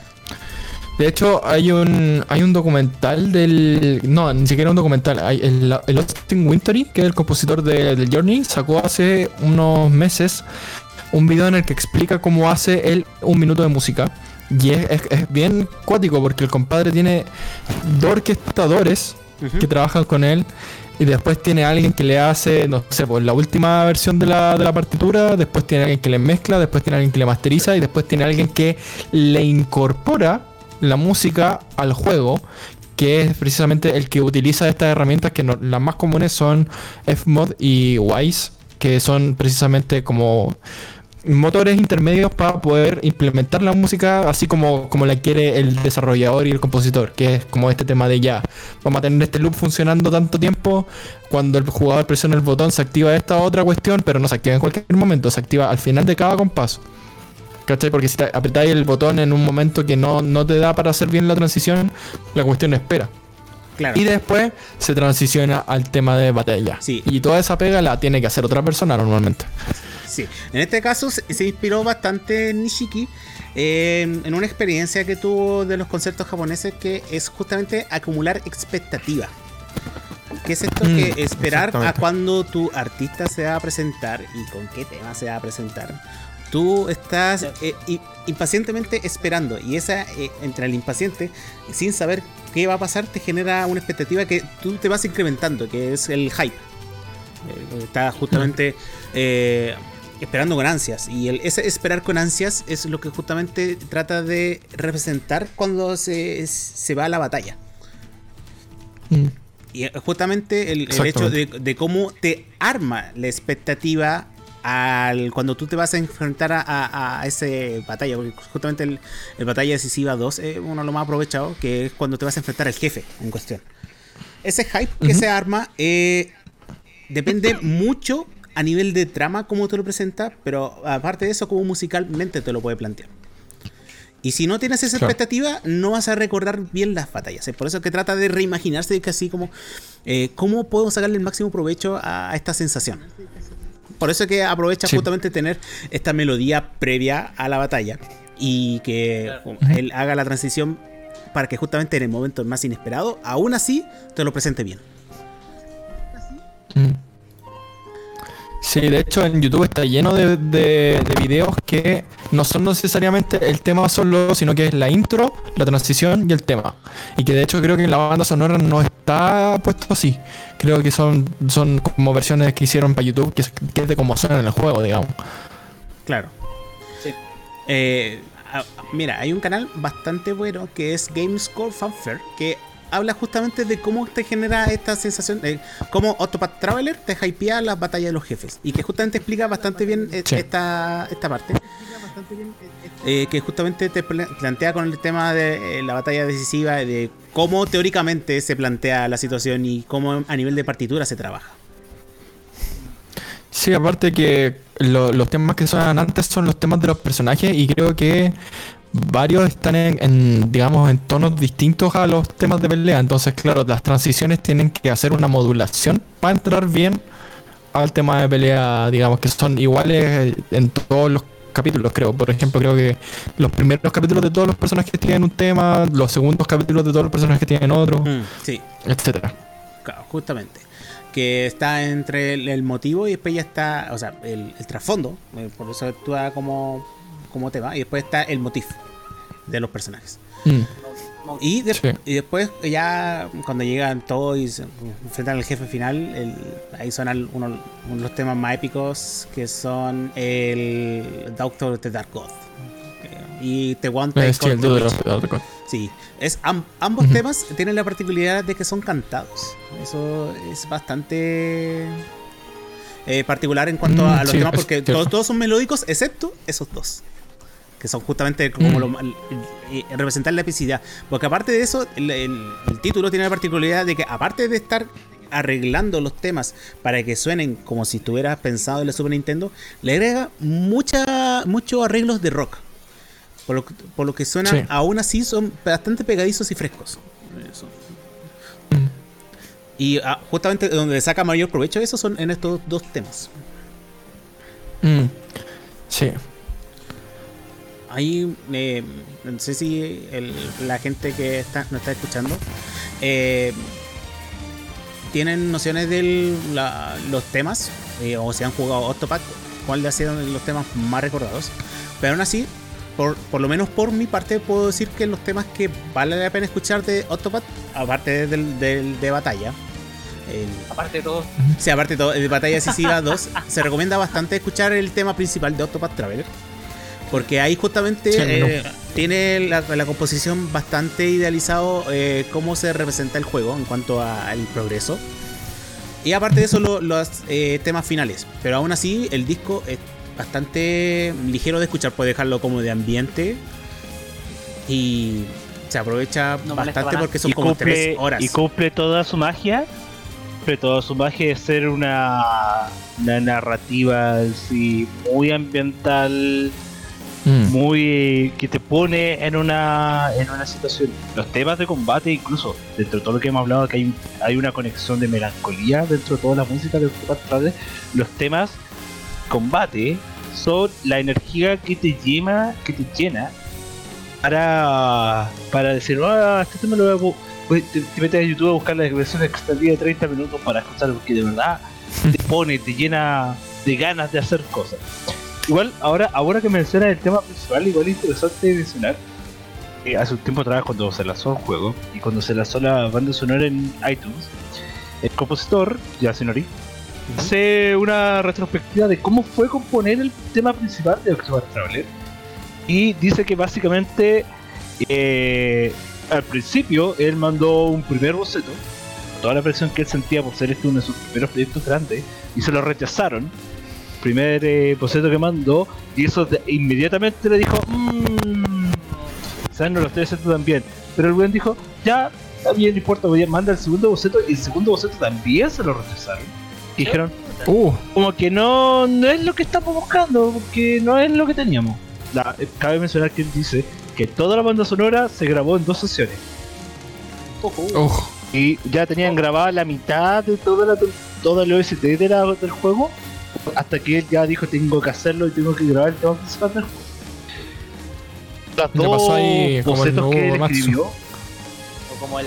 de cuando, cuando el loco dice esto, dice que ya mira, ¿sabes qué? Ya me dieron eh, para, el, para el segundo boceto le habían dado un plazo de 5 días, después de esos 5 días se lo habían rechazado también y derechamente le dijeron esto no funciona. El loco completamente desanimado dijo derechamente, ya sabes que va, denme un día más, si no lo saco, renuncio. Derechamente. oh, Oh, y fue como, ya, las apuestas están altas, ¿cachai? Y derechamente dijo, mira, si con un día más, ahí, ahí le saco la tercera la vencida. Y él lo único que hizo fue tomar el boceto del primero, el boceto del segundo, armar una melodía con esos dos, alargarla, ponerle el loop para que se te pegue lo más posible dentro de la, de la memoria y te genere un impacto. La mandó y dijo, oye, ¿sabes qué? Ahí sí nos gustó, ahí tiene algo que no sabemos qué es, pero nos gustó, sigamos. Y ahí, real, real, te juro, que es lo que dice, sintió tanto alivio, finalmente dijo, si no, esa weá no hubiera funcionado, yo hubiera quitado la, hubiera dejado la música derechamente, me hubiera dedicado a hacer himnos de juegos de, de fútbol. de nuevo, ¿cachai? Y no, y de hecho, mira, un, un dato súper importante que él menciona, que ah, él, él menciona, ¿cachai? Parte en C, ¿cachai? ¿Ya? Parte de C, derechamente, porque él dice que eso le entregó la energía que unía a todas las melodías que él había compuesto hasta ese momento de los temas, y que eso él le dio la razón después, porque cuando veía ese, cuando escuchaba el tema en la selección de pantalla de personaje, decía, esto es lo que probablemente sonaría en un eh, en- de música de fondo en un bar, en esa ilustración donde salen todos los personajes hablando entre todos juntos, Mm. que es el, el tema que los une a todos, que no es un tema melancólico, pero sí es un tema donde los ocho personajes se reúnen, ¿cachai? A- en, en historias distintas, ¿cachai? En caminos distintos, pero que todos coexisten dentro de este mundo, que todas sus motivaciones eh, lo- los empujan a seguir al final. Es como una Mm. lectura súper hermosa. po. Sí, pues, Sí. También tiene, hay una, si lo buscan, buscan también hay una, eh, él también hace una descripción como también compuso el tema de la batalla decisiva, ¿cachai? Y el tema de la nieve. ¿cachai? ¿Ya? Sí, el tema También de, son de eh, lecturas también dentro del proceso. Mm. Qué buena. ¿cachai? Son dos, lo estaba leyendo ahora, ¿cachai? Eh, Frostlands. Mm, sí, sí, sí. el tema de Frostlands. ¿sí? Y sí, también, derechamente, él no quería caer en. Quería caer en. ¿Cuánto es lo que se llama esto? En, eh, Los clichés. en clichés. Él no quería caer en un cliché de que están atados a todos los temas de nieve. ¿Cachai?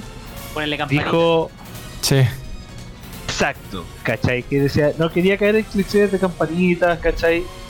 Y lo mismo que con el tema de la el tema de la batalla de Ciudad, no quería caer en, en- en crear una marcha militar para un combate pelea. Así quería darle un toque único que eh, demostrara energía y que de igual, ¿cachai? Era una mezcla entre la orquesta y los tambores. Yo la verdad no entendí nada de lo que hablaba cuando hablaba de la composición igual puedo sentir su angustia, ¿cachai? Cuando los temas no le resultaban, hasta Ah. que sí le resultaban. Sí. Es Por que, eso es tan triste sí. esta weá, es que de, de por sí siento que es gran parte del motor de la creatividad. Tener limitaciones. Sí. Claro, Sí, tener alguien que es como que te- cancha, Delimitar tu cancha, sí, es Sí. verdad. Saber lo, que no, saber lo que no podía hacer te ayuda, sí, es verdad. Sí, Mm. eh, aunque sea bastante estresante la situación, eh, aún así, eh, dentro de, de la peor situación, puedes intentar sacar lo mejor posible porque una vez superado la eh, lo que puedes sacar, intenta sacar lo mejor que puedes hacer de esa situación. Con los Claro. medios que tienes. Claro. Y eso se basa mucho en, en- en, insisto, cómo se realizaba anteriormente en música. Hay un documental que lo hemos hablado anteriormente, que es de Red Bull, que es Into the Music. y que ese mismo y que explica justamente cómo eh, hicieron la música diversos artistas en la e- época de los 80 está dentro de los primeros dos capítulos eh, cómo eh, llevaban la limitación del hecho de que no podían escuchar sino que tenían que derechamente programar la música tenían que hacer la modulación y aprovechar lo mayor po. posible las pistas de audio para intentar emular la música lo mejor posible eso le aumentó Crear bastante sonido. la creatividad para que fuera cada eh, tema eh, reconocido.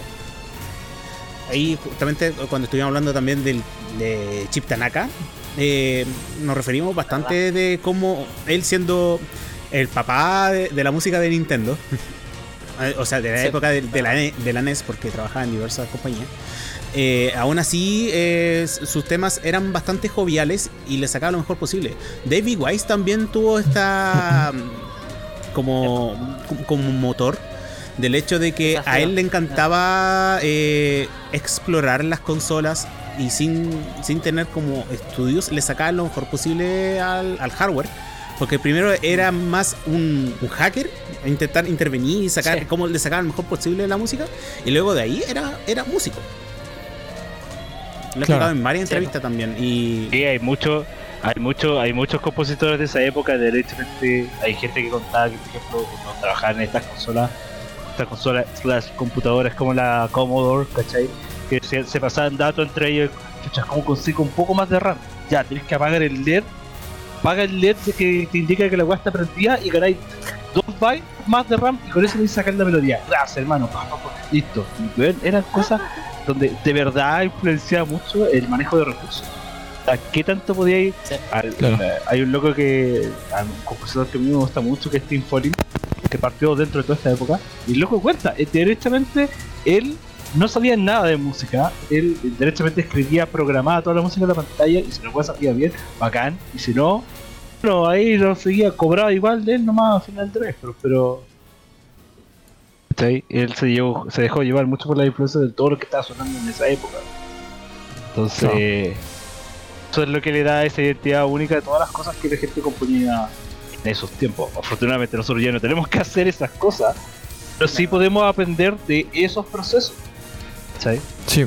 Para, para una- ob- obviamente yo, yo creo que si tú le pedías a Uematsu que se mande de nuevo un Dancing Mat de 20 minutos, luego te dice, pucha, ya te lo hago así cagado de la risa, pero esperéis que quede igual porque no son las mismas Ah. condiciones. sí, eh, eh, Sí. claro, no, es el mismo desafío.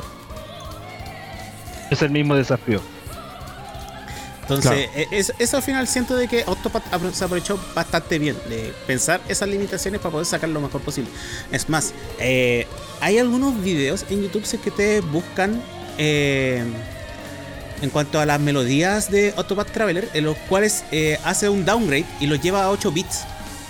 y suenan la raja. Suenan espectacular. Y, es más, es- siente que a pesar de que no está la melodía, eh, o que no está esta- estos arreglos eh, realizados, justamente eh, la base de que justamente se centró en la melodía hace que aún así sea pegadiza, que sea recordada. Es- Mm. Sí, hay, un canal que hace estos downgrades y que aprovechó los temas del, del Batalla 2, Decisive Battle 2 y el Doctor of the Dark God, que es el último tema antes del ending. Ya. Y se se escucha bastante genial y, y suenan como si estuvieran realizándose en una consola Super Nintendo sin problemas, sin tener esta cuestión de que, ah, faltan pistas. No, es que derechamente está la esencia de la melodía ahí. Mm. La melodía se justifica por sí sola. Claro. Y es por eso que resulta como tan característico de que recuerdes bastante la música de Octopath sin saber de ella. O que por lo menos te- eh, una vez que se te entra un par de veces, pega. eh, te quieras estar ahí. Llega. Llega. Además de eso, Mm. eh, Oye, sobre eso mismo. Ya, dale. sí, no, a- que además de eso, eh, fue esto, iba- esto- esto mismo, sí, ahí cierra el tema Metaru. Esto mismo dio a que justamente la música fuera lo más recordado del juego, a pesar de que eh, narrativamente y mecánicamente, bueno, mecánicamente también es muy bueno. Técnicamente se pod- se podría dar alguna disputa y en el nivel narrativo es como el punto más discutible del juego. Pero aún así, eh, la melodía fue justamente los puntos trascendentales y fue justamente nominado para esa edición de Video Games Awards. Lamentablemente eso lo llevó Red Dead Sí. Red Dead, eh, Red Dead Redemption 2. Joder. No, no el Video Game Sí. Awards que recomendé yo, el otro, el de verdad. pero Sí, igual. Que no vergüenza. no, pero el hecho de haber sido nominado a un juego japonés con me- mejor melodía ahí fue- fue como un, un punto que yo encontré sensacional porque justamente es un título que a pesar de que está hecho por Square Enix era de muy bajo perfil. Claro, sí. O o enfoca- sea, no es- dentro no se puede decir bajo perfil. No, Es que a lo que no, no, no dirigió a una audiencia masiva de repente. sí. Eh, un poco, un poco más nicho se podría considerar. O sea, Sí, un target súper específico. Mira. de lo que hablábamos al un, un target más de nicho. no, sí, mira, mira, mira. Lo que pasó con. ente- Entendamos algo que igual también, también se ha discutido mucho dentro de lo que ha sido el. Lamentablemente, dentro de todo lo que fue el lanzamiento de eh, Octopath Traveler, surgió lo que ha sido siempre. Hay una. Hay una. hay un desinterés público en general de jugar eh, cosas que sean pixeladas, incluso cuando están respaldadas y vienen con el calibre de Square Enix. ¿Cachai? La Sí. gente que lo vio dijo, pero ¿para qué me voy a comprar el Octopath Traveler si se como un juego de Super Nintendo? Mucha gente reaccionó así, mucha gente se lo saltó porque persiste aún la idea por el juego por tener pixel art en sus gráficos.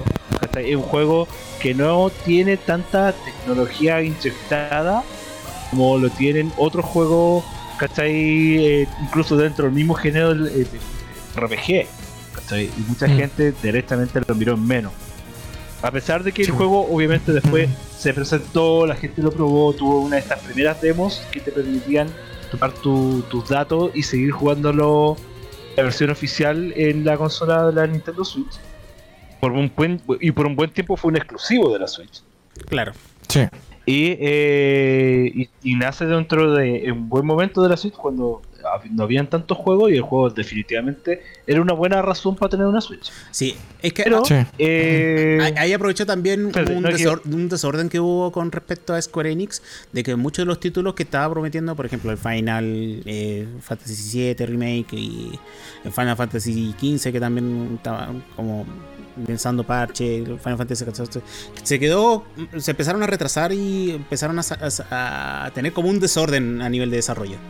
Y esto justamente vino como a sentar de que ya, por mientras disfruten de esto. A pesar de que se, se planteó así, de que justamente yo, fue una época que- bastante. No he leído sobre el desarrollo.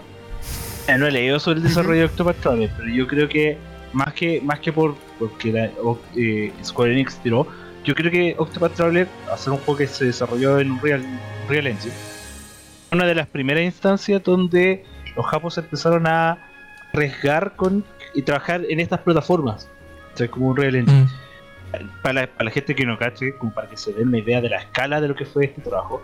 Usualmente la gente no usa un Real Engine a trabajar en gráficos 2D y mucho menos en pixel art, que es un culo.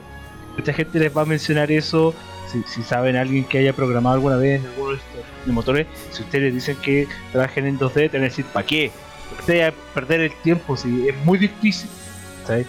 Y obviamente el juego logró salir adelante y, y logró marcar un precedente de que sí se puede y sí puede quedar bonito, independiente si tú Mm. eres o no, eh, ¿cómo decirlo? Eh, eh, fan de la estética que resultó de todo eso.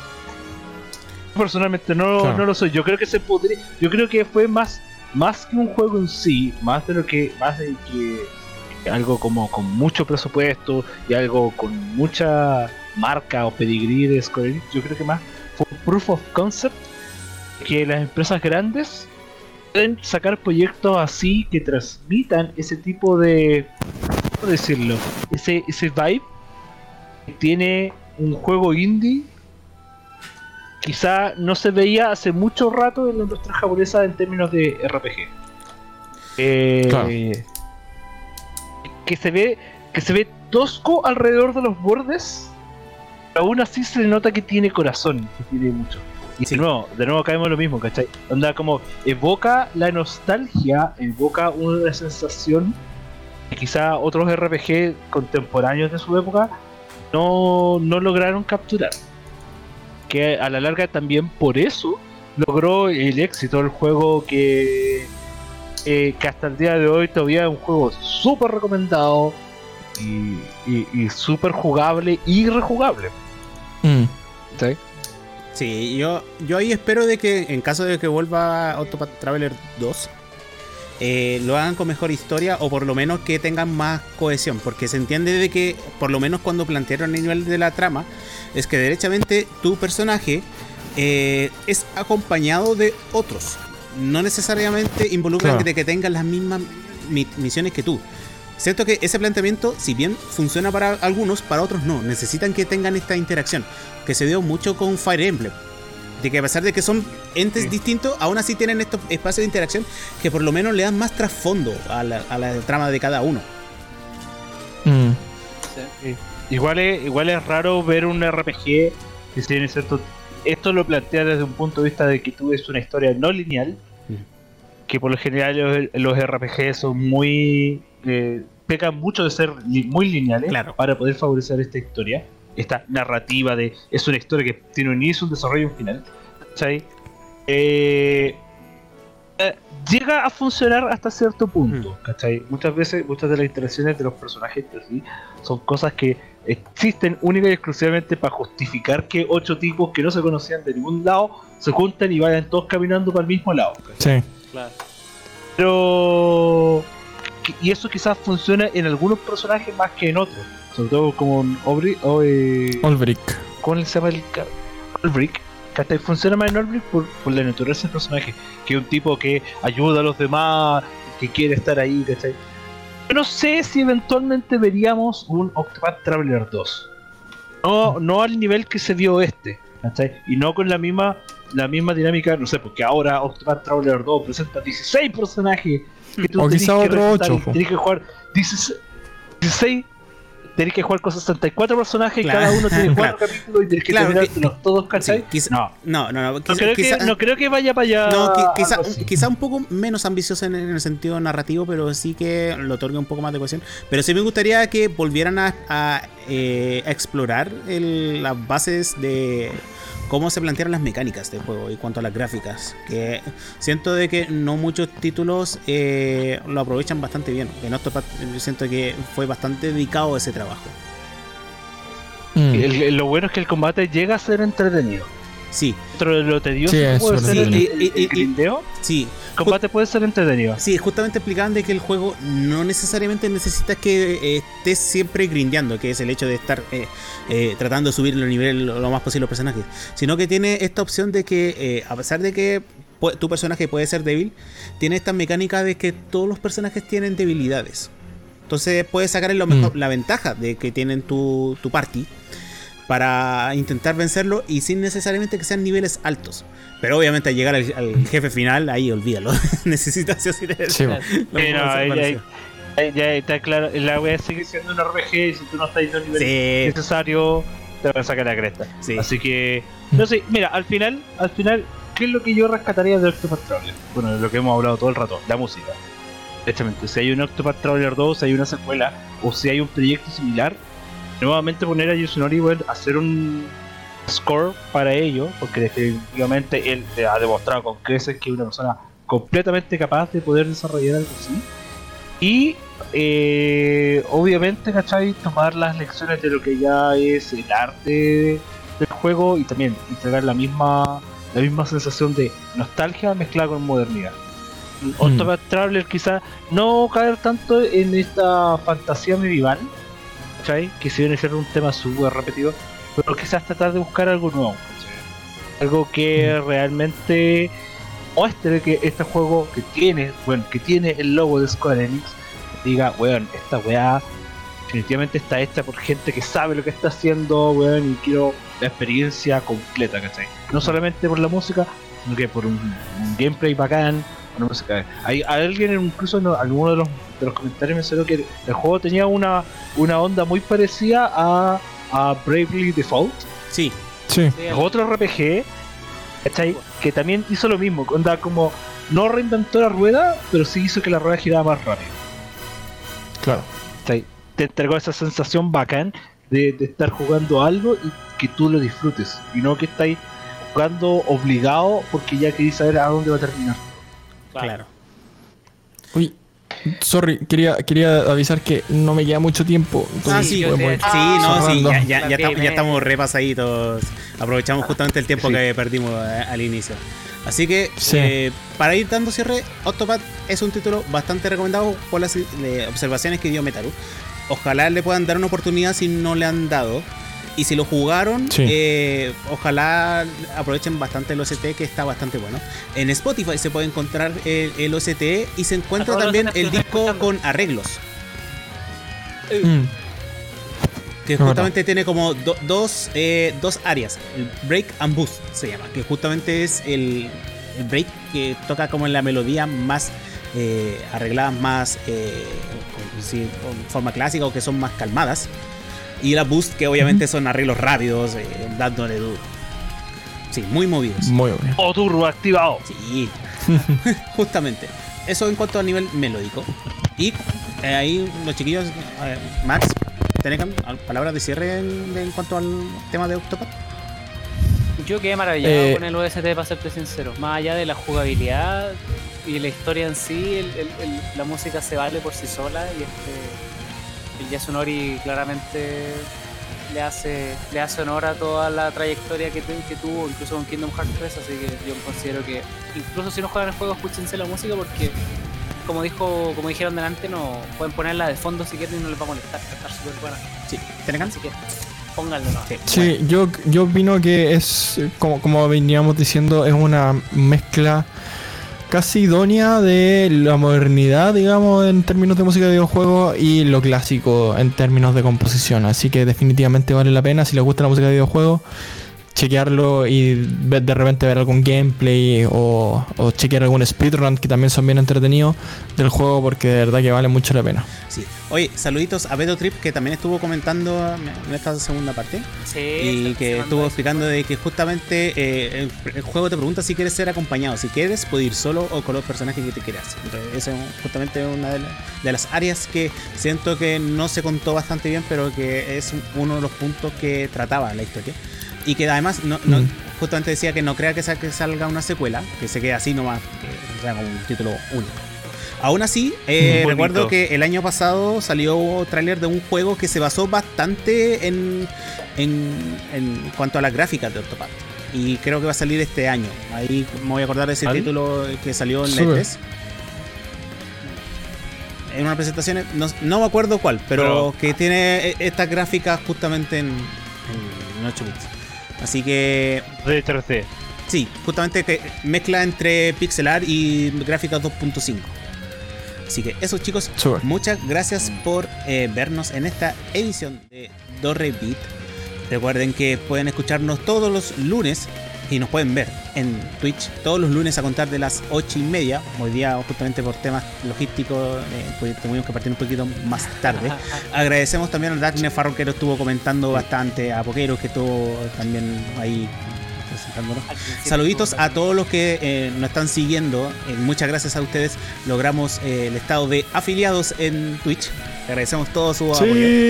Ahí vamos a estar configurando todo. Y obviamente recuerden que pueden escucharnos también en Spotify, nos pueden escuchar en, en Google Podcast y Apple Podcast. En, el programa sale al día siguiente, dentro de lo posible, si no el día miércoles. Ya están todos los capítulos eh, subiditos. Y este va a estar disponible próximamente. Ahí vamos a estar dando los avisos correspondientes. Y recuerden que eh, lo pueden seguir en pavo.cl donde pueden encontrar reseñas, artículos, noticias relacionadas no solamente al ámbito de videojuegos, sino que también de series, películas eh, y muchas cositas más también de tecnología y ah, también de eventos. Y, ah, también se están realizando eventos a nivel global, aunque sean virtuales. Recuerden también que nos pueden seguir en redes sociales como pavo.cl y también nos pueden encontrar como Dorrevit en Facebook e Instagram. También estamos en YouTube, ahí pueden encontrar todos los capítulos subidos de Dorrevit y también de Catando Juegos que estamos realizando en Twitch. Por ahora vamos a, tomar un pequeño descanso y vamos a tratar de volver los días jueves en formato móviles, que vamos a estar eh, vi- realizando algunos jueguitos de celulares, así que ahí también nos pueden seguir. Súper. Y eh, chiquillos, eh, recomienden sus canales también, aprovechen. Sí, arroba Tenecan en todos lados. Todos lados, todos lados. Arroba Yastic Gamer ahí en Instagram por si nos quieren ir a ver. Dale, Metarus. Gamer. Justic Gamer. No soy arroba metarupx gamer, pero soy arroba metarupx también en todos lados, por suerte. Así que viva la consolidación de marca. Síganme en mis redes Viva la sociales. autopublicidad. Por favor, tomen, tomen agua. Cuídense. Sí, No partan, Cuídense. no hagan como yo. No partan Octopath Traveler con Teresa. Partan con Primrose. Me lo van a agradecer después. sí, ah, Tresa es la que nadie la quiere. El de drama. Hay que decir. No. Sí, la quiero. Porque me gustaba, porque tenía. Era fácil romper el juego porque te daba mucha plata y después te comprabas todo el equipo. Sí. Oye, pero terminemos luego. Es tarde. Tengo que ir a verme la teleserie y empezar a la filia. Ya, Ya. sí, ya chicos. Chaito. Mu- Muchas gracias, nos vemos la próxima semana. Chau, chau. Chao, chao. Bye, bye. Chau. En mi sueño. Siempre una luz de oscuridad.